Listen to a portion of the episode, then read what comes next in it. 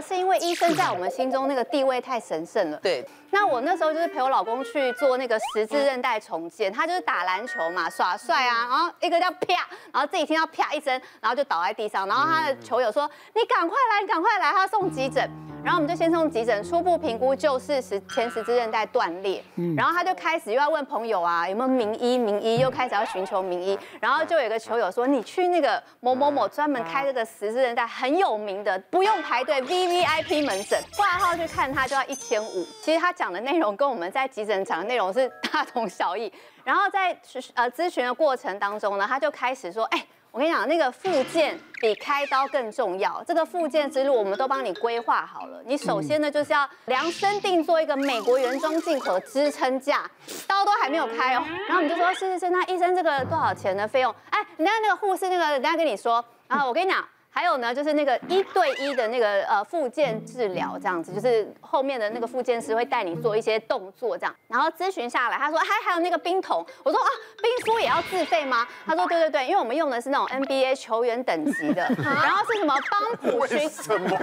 为什么？我没有跟你开玩笑，会唱歌吗？对，他就说那个是 NBA 在用的，然后帮普循环是什么什么，反正那个名字就很炫这样子，然后我就说哇，这医生你用的真的都很顶规耶，我就说好好。好，那我们就那时候我的心里就想说，钱都不是问题，就是只要老公的脚，你赶快好，对，可以重回战场，让他继续耍帅都 OK 的。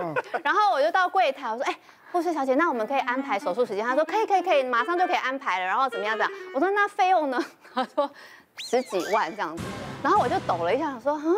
前十次穿戴就要十几万哦，那你给我一个礼拜的时间，我我思考一下。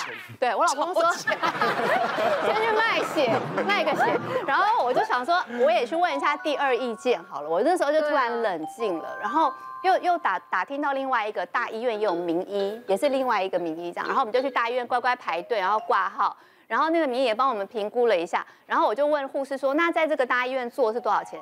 就是差不多的东西，只是没有什么帮普循环是那个冰敷袋，跟没有 美国原装进口的支撑架，但是两个医生的那个医术都是非常厉害。那这个大院子总共 total 只要两万多，就是差了五倍的价钱。所以那些东西要十万多哎。就是其实细项我有点忘，但是还有含后面的复健之路，对对，total。因为十字韧带断的不容易啊，然后难得碰到一个。啊，我遇到好多个哎。对，我男生好像打篮球很容易，我也断啊。断，你也是前十字。我是又是前十字断掉啊。那你花多少钱？我那时候我的半月软骨也破裂。对，半月板。对，半月板破裂，然后那时候。去检查，然后一样就是做这个开刀。其实开刀整个过程都还好，也大概就是我记得也是两万多，还好。但是快出院的时候。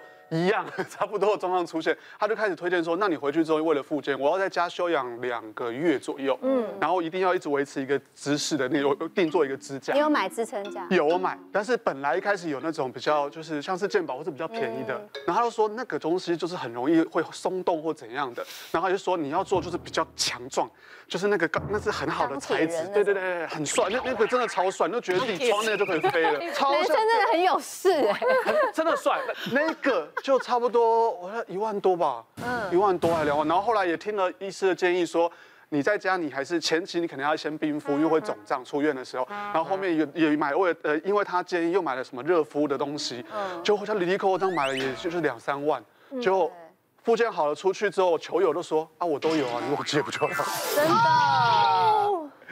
而且后来再去问，其实你可以找到比较便宜的护膝也是啊。后来嘛，他也推荐说，那你之后就算要运动，你要买好了护膝，一样 NBA 球员，还讲 NBA 球员，还讲名字。我老公听到眼睛都发亮了。还讲名字哦，都是 Nowitzki 用的哦。对啊。然后那个那一个就五六千吧，我记得，我有点忘了。男生的钱也蛮好骗的，很好骗。你只要讲出一个名字，我们就买。那一段过程其实我自己也经历。你也有十字韧带？没有，我不是十字韧带，我是阿基里斯腱。哦，更痛。对，我那时候打篮球，然后大概四年前，我一场篮球比赛就阿基里斯腱断了。哦。然后我当时也是，就是住院之后，其实所有的自费我都照单全收。对啊。真的，因为我从开刀的时候，那个医师就有推荐说，哎，你可以放一个自费的组织胶，就是可以帮助那个韧带粘合。他说，哦，这时候科比以前受伤有。有。干嘛？一定 要科比。好，立刻立刻。一定买的。好，然后受伤完之后你要复健嘛，然后一开始要穿一个固定的那个鞋子，那个叫气动鞋。嗯，那个气动鞋有一个德国进口，要三万多。哇，对，那但是它它是可以调整气压的，确实还不错。然后我就也买了，然后后面一系列的自费疗程，包括打 PRP 啊，然后复健师的疗程全部都买。对，但是事后回想起来发现。其实认真复健最重要。我想忘了少讲一句，他跟那个医生说：“你下次就不要来看牙。”冤冤相报何时了？好，来来，我们现在看有哪些状况啊？一是爱推销，叫我们自备买产品，会吗？是。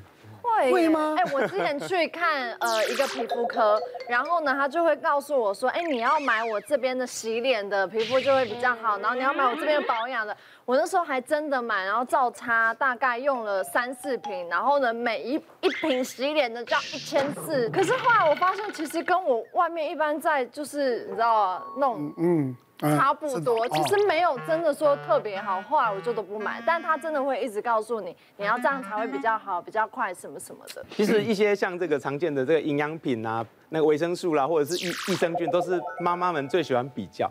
其实我说真的，我平常都不太敢推销太多，因为妈妈们就是有推推销过，就他们最对是他们是最精打细算的一群。其实他本来就常常在网络上啦、直销啦，或是一些团购妈妈社团里面，其实都已经找到他们心中的这个圣品了。所以其实我们平常都是呃，就是他有意见问一下。可是我还是建议大家，其实还是可以问一下你的医生啦，因为。包括你现在在吃的一些益生菌，到底适不适合你吃啦？或者是说这个要吃多久，到底有没有效？什么叫做有效？你可能也不知道，吃了半天自己也不知道啊。要吃多久，其实还是有重要。那像我曾经有一个妈妈，她小朋友是长期有过敏的问题，那她也在门诊，其实控制的都还不错，所以我想说她，哎，既然这样控制不错，也不需要再多吃什么东西嘛。所以我自己也从来没有主动跟他说要要买什么啦。嗯，那其实妈妈这个照顾孩子的心都是很。满满满意出来，所以他其实到处搜寻，但他没有问我。然后有一次，他就带了一个商品来跟我讲说，哇，他在那个团购社团里面，好像王医师，我找到一个超便宜的。那他买到的价格是大概五折价，但是他买直接买一年份，大概是三万多块钱。哇！我我听起来其实我也我也吓一跳，因为这这种商品我们听到很多嘛，就是这个价钱也不是多便宜。对对。那他已经买了啦，那他是拿来跟我说，你看看我买的这个好不好？那那我看的，其实这个券没有不好，只是跟他的孩子的状况可能不是那么适合这样子。对，我也不好意思讲啦，就说你还是可以试试看啊，这个对身体还是有帮助。但他比较肠胃型的这样，所以他没有。问我的情况下，最后我跟他讲了，但他想一想，后来才说你到底是不是不是很建建议？因为我讲的语气可能让他没有觉得。后来他我才说，对啦，这个好像是对肠胃比较有用，对你的过敏可能帮助比较没有那么大。那我说你都没问我啊，我也不知道啊。又不是你在卖的，都不是我，我都没有卖。那所以我就跟大家教大家省钱哈，就是说呃。